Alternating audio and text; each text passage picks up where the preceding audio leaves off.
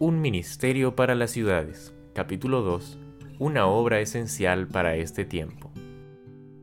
Hoy estudiaremos sobre cómo podemos ser colaboradores de Cristo en las ciudades.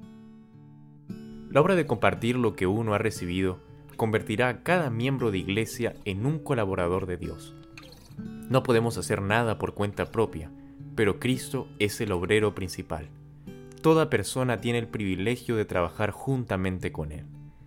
Como tú me enviaste al mundo, así yo los he enviado al mundo. El profeso creyente no debe sentarse y llevar una vida fácil, como si no hubiese nada para hacer.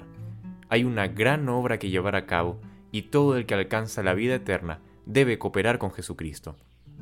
No ruego solamente por estos, sino también por los que han de creer en mí por la palabra de ellos, para que todos sean uno, como tú, oh Padre, en mí y yo en ti, que también ellos sean uno en nosotros, para que el mundo crea que tú me enviaste. La gloria que me diste yo les he dado para que sean uno, así como nosotros somos uno. Yo en ellos y tú en mí, para que sean perfectos en unidad, para que el mundo conozca que tú me enviaste y que los has amado a ellos como también a mí me has amado. Los pastores y la gente están incluidos en estas palabras. Todos deben ser uno, así como Cristo era uno con el Padre. No puede haber perfección en la división. Los que creen en Jesucristo serán uno en su interés por las almas que perecen sin Cristo. El hecho es que hemos perdido de vista nuestra responsabilidad individual y necesitamos aceptarla en nombre de nuestro Señor. Cuando esta oración de Cristo sea respondida para su pueblo en esta generación, cuando exista esa unidad entre los adventistas del séptimo día, habrá una influencia tremenda que saldrá de ellos para el mundo.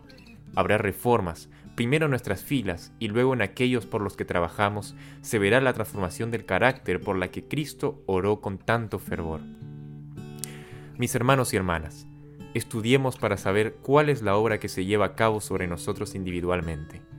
Ustedes tienen algo que hacer por los que los rodean y por los que están lejos.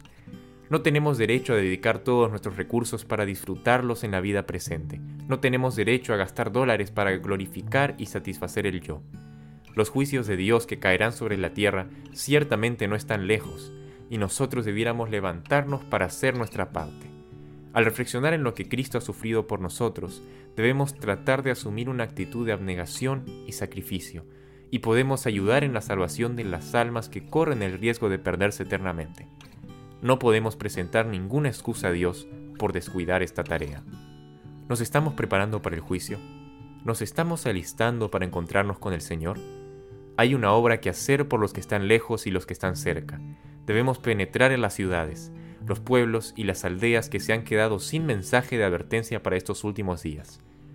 No nos damos cuenta de cuán cerca estamos del fin de la historia de esta tierra. No nos damos cuenta del valor de las almas por las que Cristo dio su preciosa vida.